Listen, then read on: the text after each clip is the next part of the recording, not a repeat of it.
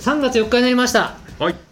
昨日はうん。ひな祭りだったんです、3月3日ね。そうです。はいはいはいはい我々は男子なのでひな祭りそんなにガンガンやってませんが滑ってないですね。ひな祭りの思い出はありますか、はいえ兄弟ーで女性がいらっしゃれば。あいますよ。いますよいますけどでもうちはやってななんかそのねその七段飾りとかあるじゃないですか。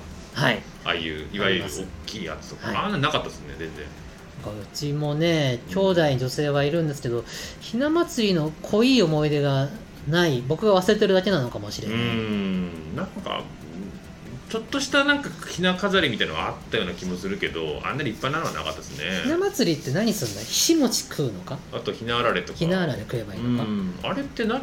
何？まあ、まあ、そんなこと言ったら端午の節句のね子供の5月5日子供の5月も5日の日は鯉のぼりでしょ、うん。何食うんだっけ？えこ5月5日食べるもんなかったっけ？柏餅。かしわ餅か。うん、ああとかかぶとか。ぶとな。とかね。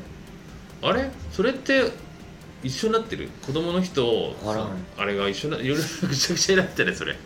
そんなことないか。ありませんな。勝負湯とかじゃないなと。そうだっけ？あれそれ違うか。あほらちょっと俺その辺あんまり疎くって。勝負湯とかじゃなかったっ勝負湯ってあれですか？おいお前勝負だ！ですか？け言うと思った。なんかあれですよね。あの草。すげえくだらないこと。草草みたい。なやつね。草みたいなやつね。そう昔僕銭湯い家はいお風呂が壊れてて、うん。なかった時があって銭湯に行ってたんですね、うん。ちっちゃい時。はい。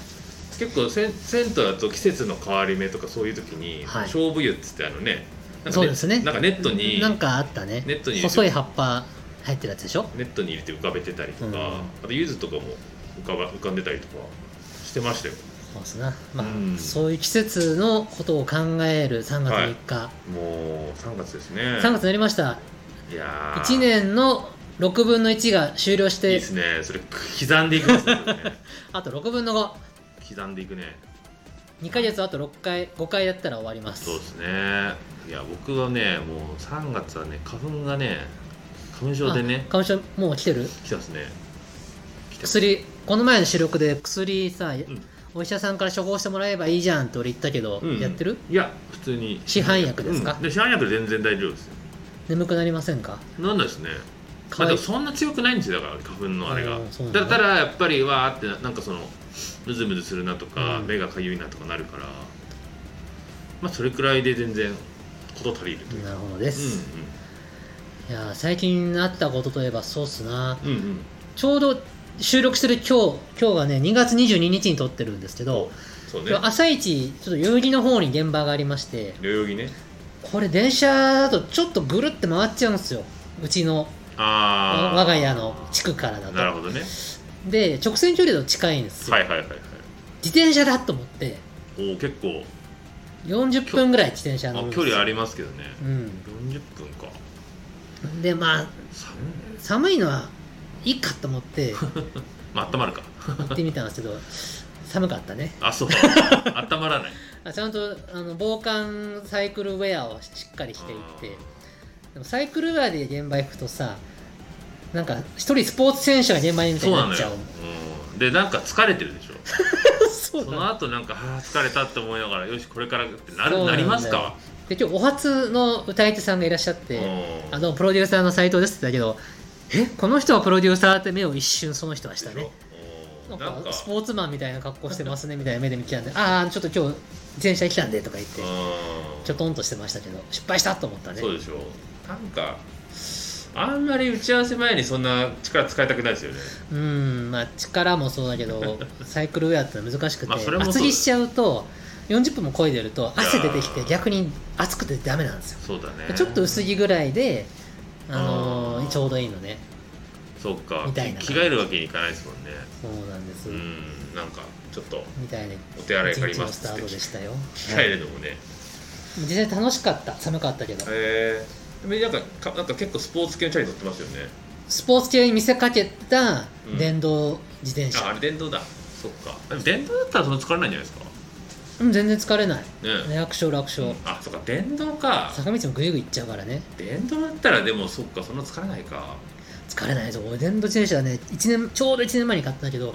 ほんと買ってよかったね。へえちょっと高かったのやっぱり電動だから。高いですよね。あでもね本当に元もう完全元取ったね。え一回充電フルでしたらどれくらい持つんですか？僕のやつはうん。乗り方だと、なんだろう体感的には1ヶ月半あそぐらい持つかな。大体うん。そんなに毎日何キロ何キロもガンガン乗ってないからね。ああまあその週に何回か。毎日何何時間も乗ってたらそれはそうそれはそうだけどあの僕の自転車は漕いで、えー坂道降りてる時とかにうん。自動的に充電してくあーれる、なるほどね。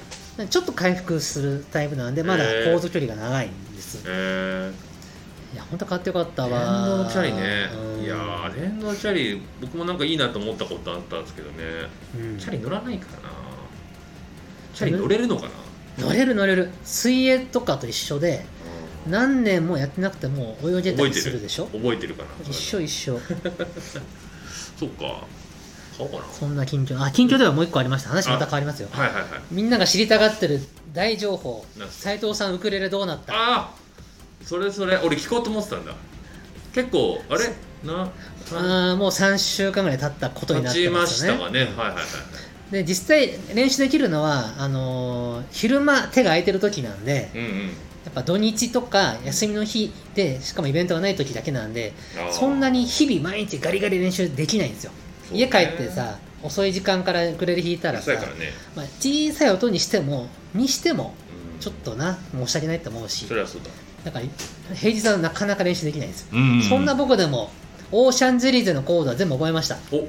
でもう抑えられる。しコード進行覚えたのでえー、すごい。弾けるんだけどやっぱまだあの不慣れなので、うん。押さえ方間違えてあ間違えちゃったってやりながらなんとかなんとかなんとか一曲終わる感じなんです、おうほうほう。でも一応あの一通りは頭に入ってたんであと体が覚えるまで繰り返せば間違いも減るまあ、あと指を意識しないで歌に集中できるレベルまで。まだ指意識しちゃう。次は E7 だからああこうあーこうだったみたいな。そうだよね。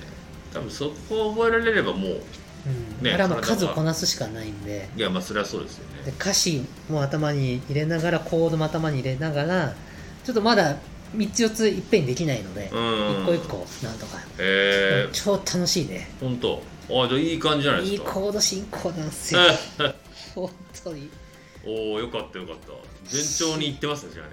C、a マイナー E7 みたいな。あそう。最高ね。まあ伝わるかどうかわかんないけどこれ。で C から C7 行ったりしてグッときちゃうんだよね。なるほどね。はいはいあのコード進行で曲作ったらヒットが量産できちゃうよ。はいまあでもいいコード進行だと思いますよ、うん、なんかいい曲だなって。F7 と D と D と G7 とうんあの辺り。なるほどね。K が何かわかんないけど。それ TC だと思う C か。ああなるほどね。あいいじゃないですかいいじゃないですか。えなんでいずれあの皆さんの前で披露できる日もー、それその場所はどこやねんってお話わかんないです。それはわかんないけど。サイキックフェスが予約あのあーでもね。ねあのー練習しておくことには全然、はいあれはないんで。なんかえー時間,、すごいね。時間がねどんどん過ぎていくの楽しくて。ああもう1時間経っちゃったみたいな。やってたらね、うん。あでもそれわかるな。結構集中するとねうん。そういうのって時間があっという間ですよね。短い曲だからあっという間に1番歌い終わっちゃうんだけどもずーっと楽しくてやってるね。そうなんですよ。ギターを初めて触った時の衝動と似てる。その集中力って結構ねやっぱね大事ですよね、音楽楽しいなって思って。うん僕らもそんな感じで時間が過ぎていくもんねそうだよね。音楽を仕事にしてる人ってそこが始まりだもんね。そうですね。結構ゾーンに入るとえもう30分経ったの？みたいな。うん。なんかお腹も減らね結構時間経そうお腹減らないよね。減らないの？うんわかる。えもうこんな時間なんだけどお腹減ってないんだけどみたいなでなんかちょっとそのできた途端になんかどっと疲れが来て どなんかすっげえお腹減ってきたりとかそうだねそうだね。作ってる時集中してる時は結構何も感じないですよね。数年ぶりに音楽を奏でる楽しさを味わっててさ ずっと音楽をなりわいにした世界で生きてきてるけどでも自分でやることないもんね、うんやっぱこの楽しさを時々思い出すのってとっても大事だなと思いました、そうね。音楽が楽しいという心を思い出さないと。まあ原点ですからね。うん、いやーいいじゃないですか。よかったよかった。もうねあの埃かぶってるかと思ったら。いや全然もうそんなこともなく。チューニングしては弾きチューニングしては弾きですよ安いからすぐチューニング来るのでいやいやいやでもいいそれでいいんですよ。いいじゃない私には安くて十分。えー、よかった。ありがとうございます。じゃあねばなんか他の曲もチャレンジして。うん。そうねチャレンジしたい、うん。簡単曲からいきたい。ね。いいじゃないですか。楽しみいろいろちょっと頼みがい。ねサイキックフェスに向けて頑張りましょうサイキック そんないつやるウクレレ俺何やればいいんだろうなこれな。たくんはボンゴとか。あのーボンゴ。あそっち？デジタル楽器じゃないんだ。あ れウクレレでしょ？あの YMO 的な僕がチャカポコチャカポコ。ウクレレと合うような曲作らないといけないってことでしょ？楽しいですね。ウクレレによってうちみたいなこと、はい。サイキックの方向性も決めていかなきゃいけないからトロピカルな。音楽作るねんっていうのがあそれもあるけどトロピカル。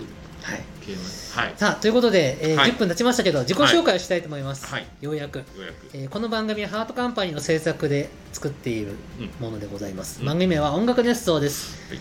で土曜日は気楽にしゃべるサイキック会と申します、うん。サイキックの際はハートカンパニーの斎藤の際、はい。えーサイキックのキックはえー、エレメンツガーデン菊田大輔のキックでございます。はい。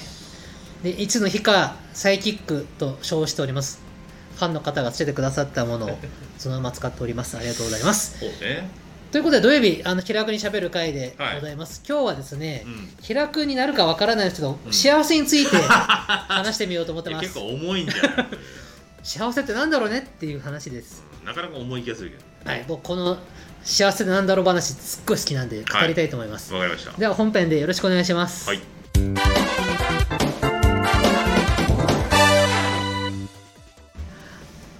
ということでうん。も幸せってなんだろう？うこれ始まってる。始まってます。始 始まってたんですね。僕ねあの会社を作ってから特にそうなんだけど、うんうん。本当に幸せってなんだろうってねもう本当にあの毎日考えてますよ。会社員だった頃あはい。そんな考える考える。会社員だった頃ってうんうん。まあシンプルにお給料をいただいて、うんうんうん。で、えー任務を達成していくって日々だったんです。よ、はいはいはで迷いがなかったの。いないでしょうね。ミッション与えられたミッションをクリアしていくことがうん。自分の歩みだったので、そうですよね。でそこでまあいい結果を残せばうん。幸福感を得られたうんんですけど会社を作ってみてからですね全てを自分で決めるわけですかそうらですね。であれ？何のためにやってるんだろう？って時々思うわけです。思いますよね。もちろんその社会に貢献したいとか音楽で元気がない人を元気づけたいという初期衝動はもちろんあるんだけど、うん。一個人の僕としては今何のために俺は生きてるんだろうっていう、うん。あのネガティブな話じゃないんだよ。うん。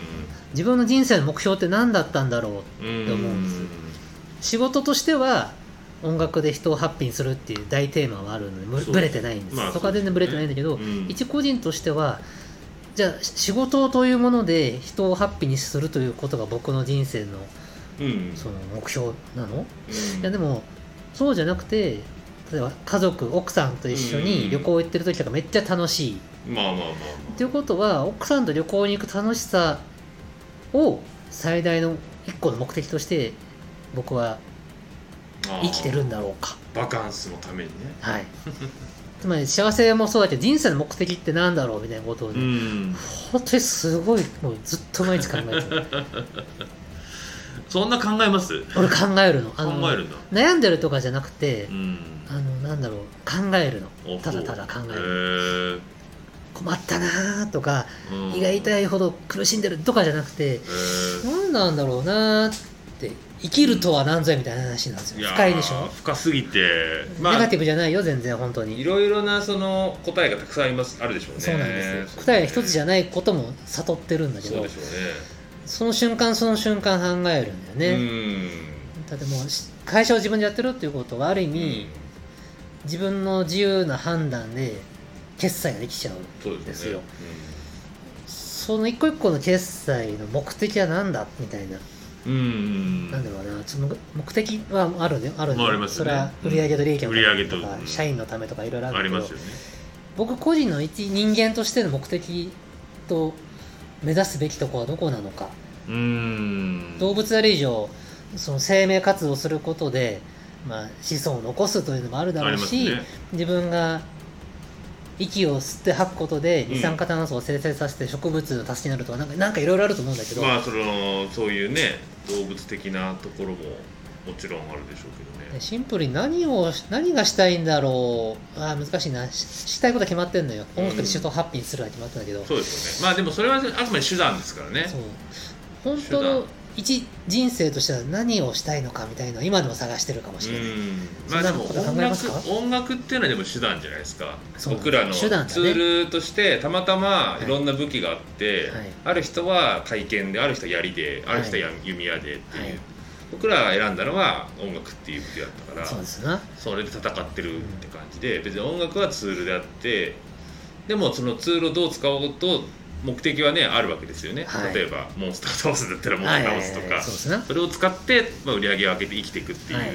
お金を得て生きていくっていう生き方。まあでも漠然とね生きるっていうことを目的として生きてる人はあんまりいないですよね。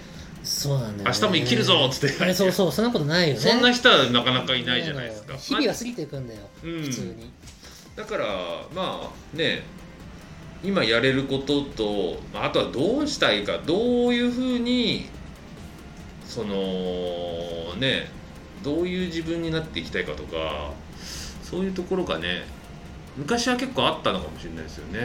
うん昔はねあの迷いはなかったんだよね、うん俺はこれをやるんだダーッと走ってて、まあそうですよね。すごい熱量を持って取り組んでたんです。今は、ま、迷いがあるっていうことをなんかネガティブな言い方だな。うあのいろんなことを知ったので人生よ、まあだから約50年を生きてきてね、ん、一つはやっぱ独立してはい、別の角度からやっぱ音楽業界を見たりとかそうっす。なんかそのね別の角度から今のやってた今までやってた仕事を見てるからそうなんですよ。そうなるとまたちょっと考え方が変わりますよね。うーんなんかこの話下手にすると「あ斉藤さんはなんかネガティブなんですか?」とか「あれ今のお仕事お悩みですか?」みたいにちょっと誤解されるので誤解されがちでね。誰の前でもできる話じゃないんだけど、んまあ菊田さんは分かってくれそうなんでいや話したんですけどわかなんかその考えるんだようね、ん、考えでもね俺一つねちょっとねなんかね、まあ、持論じゃないけど、はいまあ、これちょっとネガティブに捉えるなんだろうなネガティブに捉えないでほしいんですけど、はい。なんか幸福ってなんだろうとか幸せってなんだろうって考えてる時って結構ネガティブな時多いんじゃないかな、ガガーン。思い思この5ちょ年僕はネガティブだったの。ちょっとネガティブなんじゃないかっていう俺はちょっと気がしてるんですよ。マジ？それを考えるのでもそのかそれを考えるの結構大事な時間だと思うんですよね、はいはい。僕も。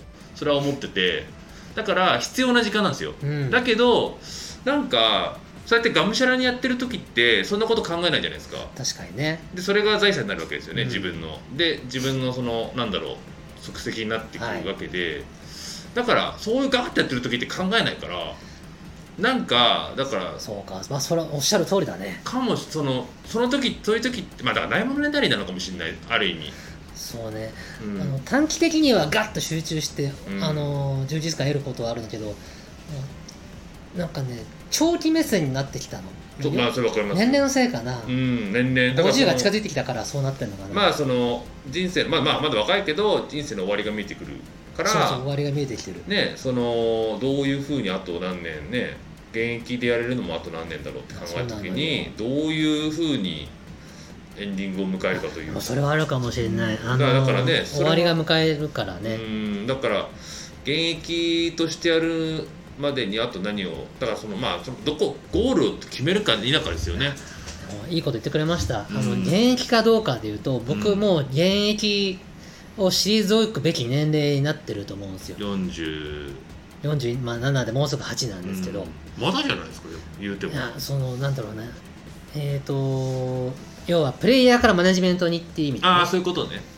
この仕事辞めるという意味ではなくて、うん。現場をやる人からマネジメントに軸足を移す時期で、まあそれはあるでしょうね。まあ、社長である以上マネジメントはしてるんだけどやっぱ小さい会社だから、うん。えープレイヤーもいっぱいやってるんだけど、うん。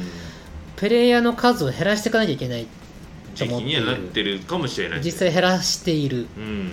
そのあたりも僕の心に何か変化を及ぼしてる可能性。いやだからそれプレイヤーが本当やりたいんじゃないですかいややりたいのやりたくて会社を作ったのが。そうでしょ。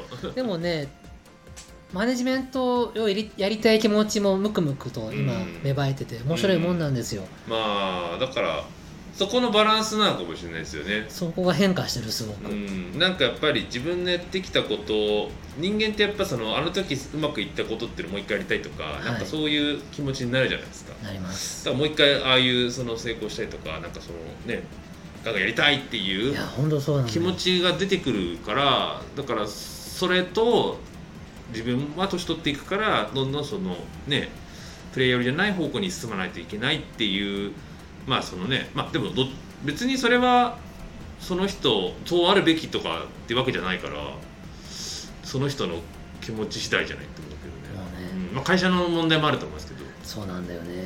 うん、あと前は悩まなかったことで悩んでるのが、うんうん。休日の過ごし方っていう。いや別に休日ウクレレ弾いたりしてるんでしょ。だからしてるしてる。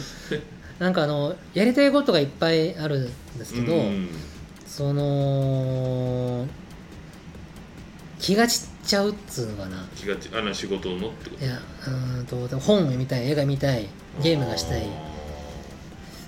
で何をしようかなって悩みながら一日が終わる無駄にしたくないみたいなそう。ことあそうだね。無駄にしたくないって気持ちがすごい強くなってきてて、ーこれは明らかに変化ですね。でも無駄にしたくないって思うのがその分かるんですけど、はい。でもなんかその結局迷ってて終わっちゃうから。そうなの。終わっちゃうのよ。で一日ああ終わっちゃった。もう夕方だみたいになって。とりあえずなんかやるが一番いいんじゃないですか？そう、ん。で結果まああの映画を見るとか、ゲームするなんですけどそれはそれで血肉になってるんで無駄じゃないんだけど、うん、うんもっとやることがあったのかなって 思ういやまあそれはある夕方。あれ日が暮れた？あそれ終わはっちゃう？まあそれはあるかもしれないけど。もっとやることあったんじゃないか俺にはみたいな。それは if の話だから分かんないですよね。充実してたと言える一日だったのかもうわからないけどうん。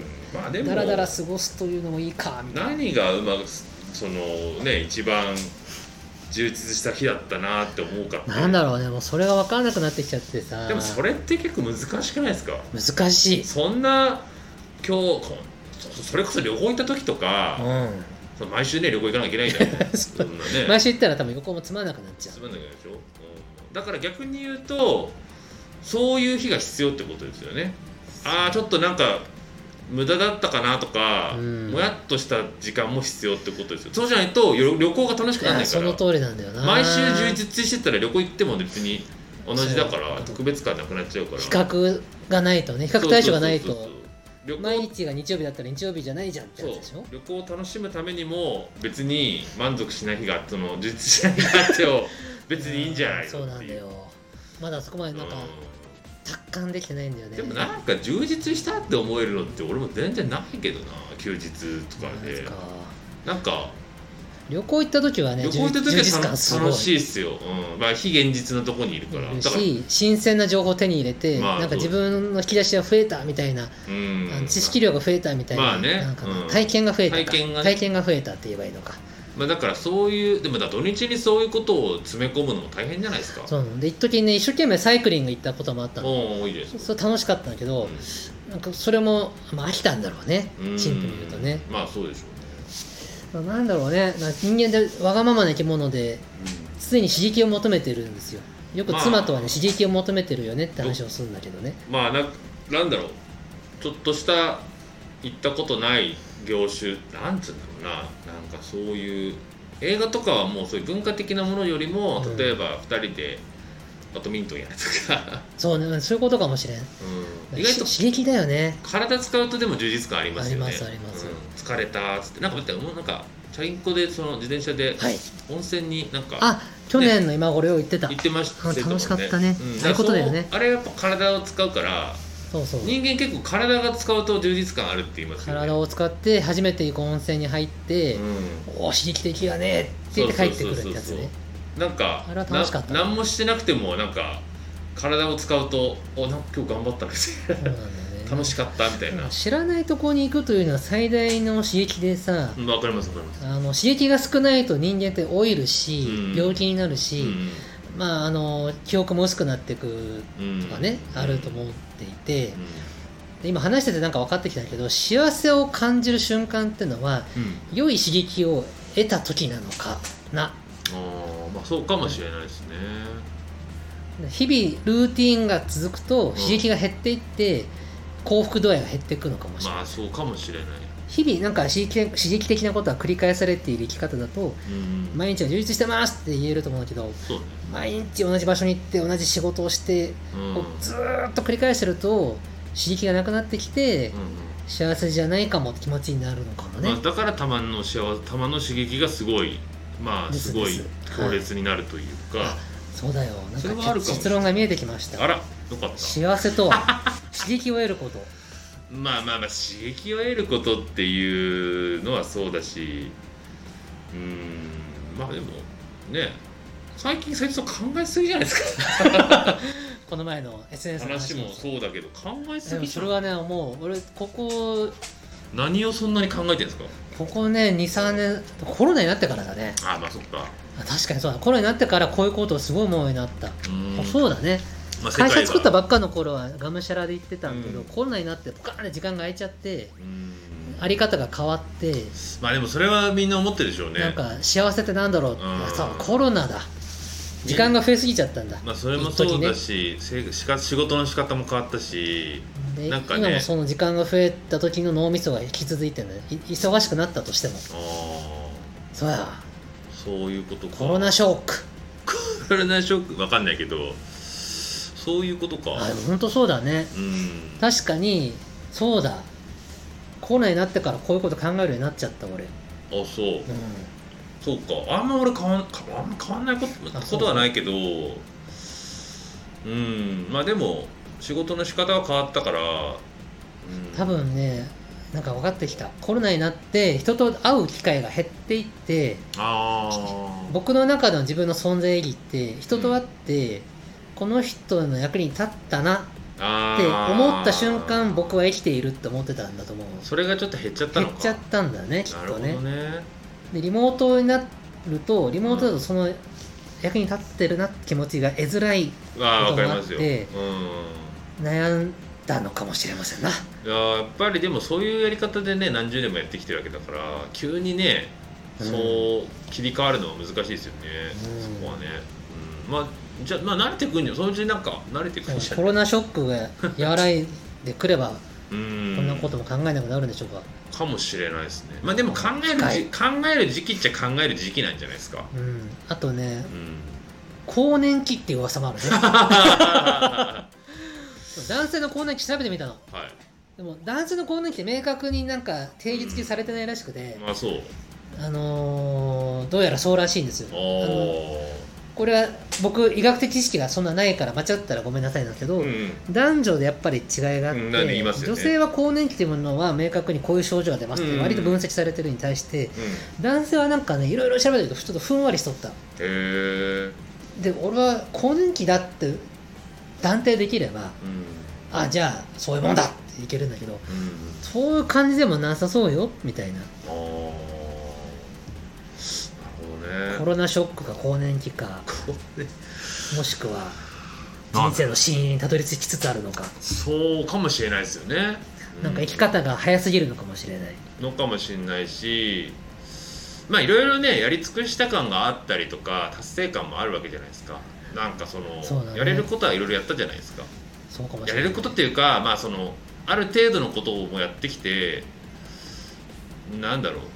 この先あと何をを目標にしたらいいだろうっていうのは難しい。燃え尽きてんのかな？なんか燃え尽き症候群とか調べてみたの？ありますありますよね。もしかしたら俺それ？と思ったんだけど。いやそれもありありえるなってちょっと思った。あり出ると思いますよ。何に燃え尽きたかがよくわかんないんだけど、うん。なんか燃え尽きてんだろうね。でもやっぱりなんだろうな。これからの人じゃなくてある程度もう若い時にバーってやったじゃないですか。やりましたな、ねいろんなことをね、はい。で独立もしたじゃないですか。しましだからいろいろそのやれることの範囲は結構もう大体やってきた。そうなんだよね。だから次はじゃあ何かって言ったらまあその独立した会社をまあそのベンチャーとして大きくしていくのか、うん。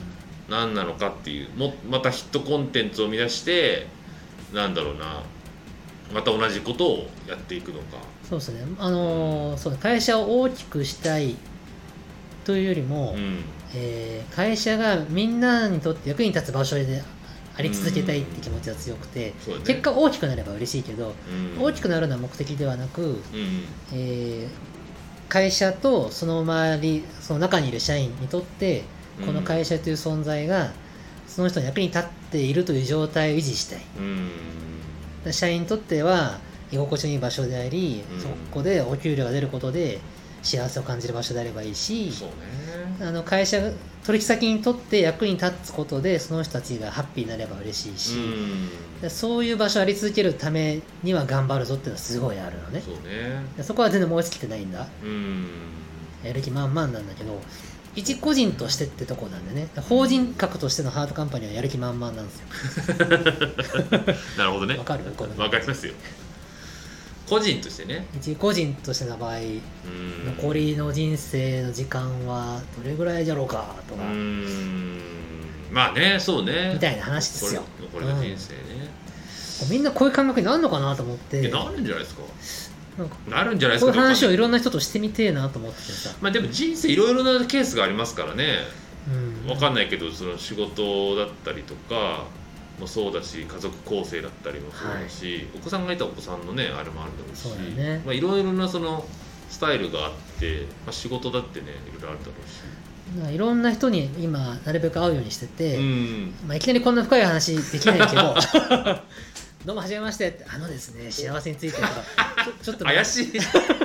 怪しい人はできないので、まあ、昔から仲良くしている人たちで、うんうん。あのゆっくり喋れる時間が設けられたら、うん。こういう話をしていこうと思って今やってるんだけどまあ菊田君第1号かもしれませんね。いや俺はちょっとそれは幸福論を話し出すとちょっと不安になってくるっていうか。あそう？なんかそんなこと考えずにわーってややってる方が一番なんか幸せそうな幸せなんじゃないかっていう。あその通りだと思います、ね。うん、って思っちゃうんですよね。なんか社会に何が貢献できるんだろうとか考えるともうぐるぐるしちゃうね、そう。なんか私幸せですよアピールしてる人が幸せなんかだから別に幸せな人そんなことしなくても幸せだから。おいいこと言うね。でしょ？だから別に幸せな人は別に幸せアピールなんかしなくたって別にいいわけだから。でちっちゃな幸せはねいっぱいある。う事務所に引っ越しもハッピーだったし。ん そうね。いい事務いい感じになったでしょ？ああいやいいですいいです今結構完成形ですよ、ね。木がちょっとね。はい、仮面ライダーも並んでるしな。ちょっとちょっとずつね、なんで全然不全然不幸じゃないしむしろは幸せな部類に属してるとは思うんうん、だがいやいやいやいなんだろうな。幸せ論じゃなくて自分は何をすればいいのかろうなやそうね。この社会に対して。いやいやいや十分ね。法人としては頑張るけど。税税金を払ってね。払 税金払ってるよ。税金を払って会社として生きてまあ。日本国民として生きてるからそれだけで十分役割を果たしてると思うけどここに対する一個の答えがサイキックなのかもしれない。いやいやいやつながりますそれ。サイキックをやることで無理。楽しいねって思って社会にも貢献だ、社会貢献なの？わかんないけど。わかんないけど、まあ、サイキックは冗談ですけど、っうん。ていうのが僕のでも考えですよ。やっぱり役に立ちたいっていう気持ちが年を取っていくっていうのはすごい多いって言いますよね。多いです。そのすごいものに社会なったね。貢献をしたりとか、うなんだろう。まあ寄付したりとか。ん、そうそうそうそう。やっぱ年を取ってからやっぱ20代よりもやっぱその年を取ってからそういう気持ちになってくる。本当そうね。なんかお金の使い方にしても、うん。自分自身のための使うというよりもうん。もうちょっと違う角度になってくるもんね。あれ欲しいこれ欲しいがないあんまないんだよ僕も結構そんな感じでなんかやっぱ自分にそんなお金使うことってなくな減減りましたね。う減りました。誰かに何かをおごるとかプレゼントするとかうんすごい幸せを感じる。そっちに結構。役に立ったんだと思う多分って言って結構僕もやっぱそっちですね。あんまり自分の何かを買うってことはねだいぶね減ったな、まあ機材とかはもちろん買いますけど。それは必要なもんだから、必要なもんだ必要なものはそれは買うよ、自分にとって必要って仕事で必要なもんだから。うん最近自分のために買ったったぜってのウクレレでしょ？でもそんなもんよ。うんまあ服とかぐらいかな。服も服とか靴とかぐらいだけど、でもでもそんなもんですね。ちょっとそれ別にね別にそんななんだろう。特別なあれではないから。ええうん。でもそういうことかもしれないね。でもねそういうそういう年になってきたってことですよ、です。50ですからもうすぐ。そうやっ今年ぱな48でしょ、何かを伝えていきたい年になってくるよね。そうです。そうそうそう。こういう話いいねこういう話。いやわかんないですけど。刺激。そうか。いいですね。斉藤さん結構効率中みたいなとこありますよねなんかね。ある。だから無駄にしたくないとか。あーそう前も前も言ってた俺効率中か。前も言ってたけど。そうかなんかかすぐ腑に落ちた今俺。非効率なこと嫌いですよね。大嫌い。うん。だから結構休みの日とかは逆にそういう非効率なことやってみたいんじゃないですかすごい。効率悪いこと。なんかテキパキと予定を立ててとかじゃなくて、うん。もうなんつうの。もうなんだろうな。しげ散歩みたいな感じでもしげ散歩。うもうなんか行き当たりばったりの予定ノープランでどっか行くとか。だな。なんかそのすごいちゃんと予定立ててこの店行こうこの店行こうってあやったらー俺っぽい俺っぽいそれ。やればすごい。確かにそれは順調ですごいいい結果になるかもしれないけど、ええ。そうじゃなくてもうなんかもう何にも見ないで携帯も見ずみたいな。そうだね。地図アプリも見ないでみたいな。ポケモン GO もせず？せず。何もしない。ついでについでにそんなついでにウォーキングアプリ立ち上げてついでにやろうみたいな 一番一番ダメなやつですよピクミンやっちゃいそうついでにとかじゃダメだついでとかじゃないから。卵を返さなきゃとか。効率。あそれポケモンか。生きることに効率を求めすぎなんじゃない？そうそれはね本当そうね。ああ本当効率厨ですよ僕、うん。でも分かりますけどね。最短距離とか大好きそう最短距離、まあ、俺も好きなんですけど。でもなんかそればっかやっちゃうとなんかつまんなくなるなって気がする。わかる。 Suica のオートチャージも大好きで。うん、うん、チャージするこの1分を積み重ねたら1時間とかになるし。でもそれ前話した時なんか結局それってなんか身になってないよねみたいな。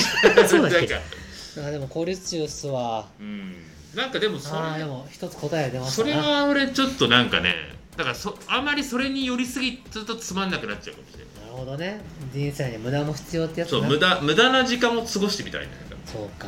深いね。いや仕事は無駄しちゃいけないかもしれないけど、うん。まあまあまプライベートはなんか無駄な時間をちょっと、あなるほど。うああ目から鱗。ん、無駄だったなーみたいな。なるほど。わかりました。じゃあ一つ結論も出ましたので、うんうんもう36分ほど経ちましたから。ああ長くなっちゃった。はい。でもありがとうございます。ありがとうございます、幸福論結論は出ない話なんですがう菊田さんから良いアドバイスいただいて 私の幸福一歩近づいたかもしれません。ありん、ありがとうございます。がとうございます。ありがとうございましではエンディングに参ります、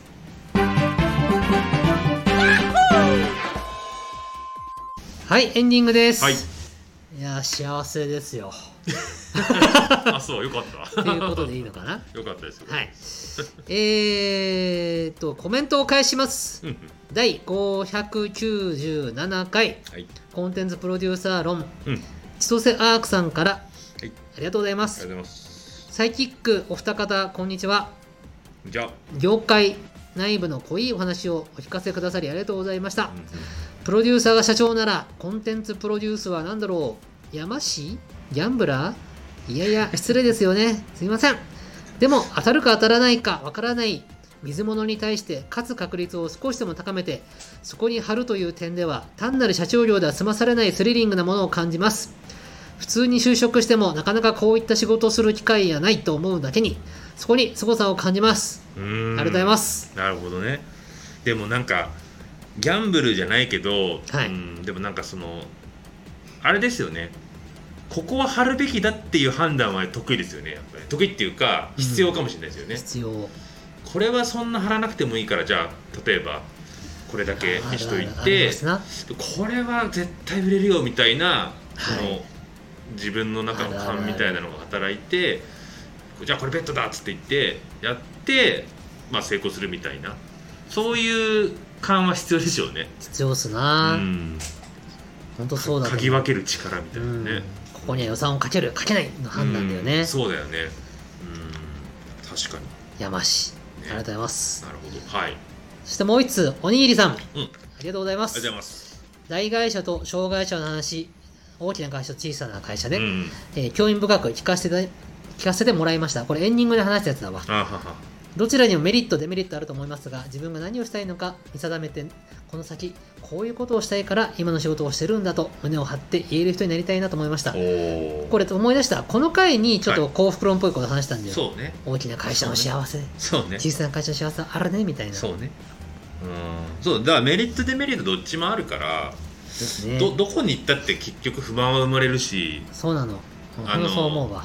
ねなんかだから結局そこでやることに自分がどう納得できるかみたいな。そうですね。とこでしかないよねと、はい。うん、ありがとうございます、ね。おにぎりさん。ありがとうございます。で、今日我々は幸福論という大きなテーマでお話をしましたので、大きすぎますよ。これはコメントしづらいんじゃないか。すげえしづらいと思う。しづらい。でもみんな多分結構現代の人って結構そういう効率とか、結構もうなんだろうね。自分が効率的にやっちゃうとかなんか無駄にしたくないみたいな気持ちって絶対あると思うんですよね。ねうんでもそれはすごいわかるうし、ん。うん、大変ですよねそういうのね。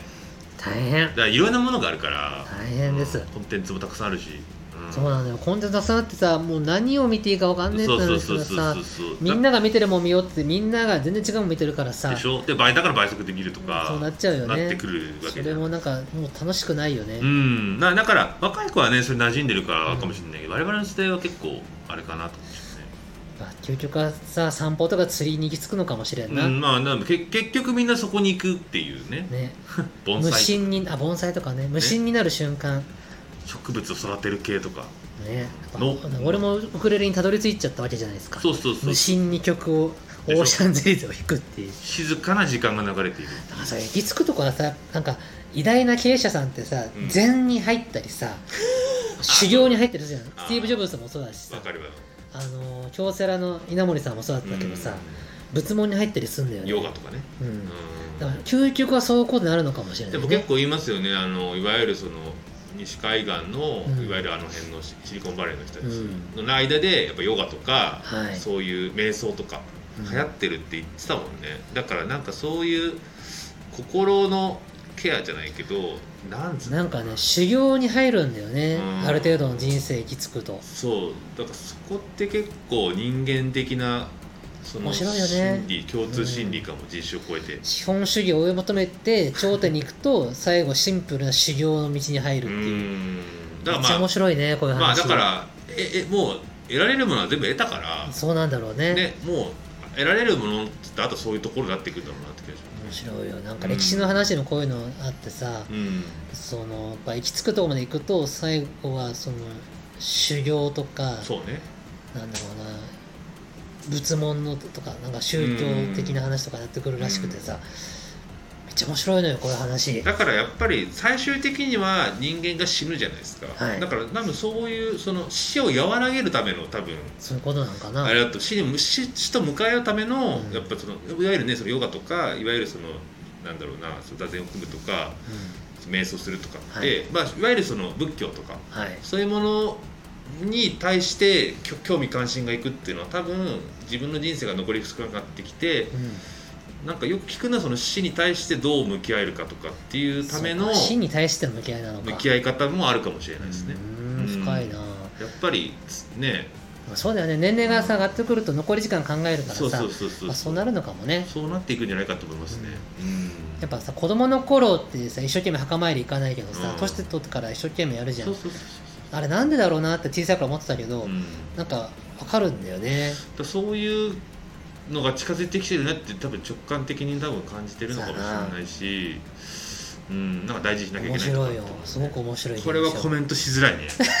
そうだね。何をコメントしたらいいんだろうっていう内容になっちゃいましたねこれ。そうね。この回はノーコメントになっちゃうかなでもコメントできた人は勇者ー勇者です勇者お願いします。一緒に幸せについて考なんでもえましょう。別に関係ないコメントでもいいんだよね。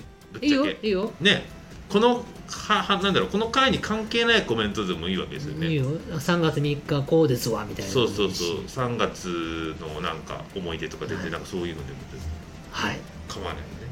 楽しみにしてます。はい。はい、ということで今週はここまでにしたいと思います、はい。皆さん聞いていただきありがとうございました。ありがとうございました。おウクレレ頑張りま待ちすください。はい。はい。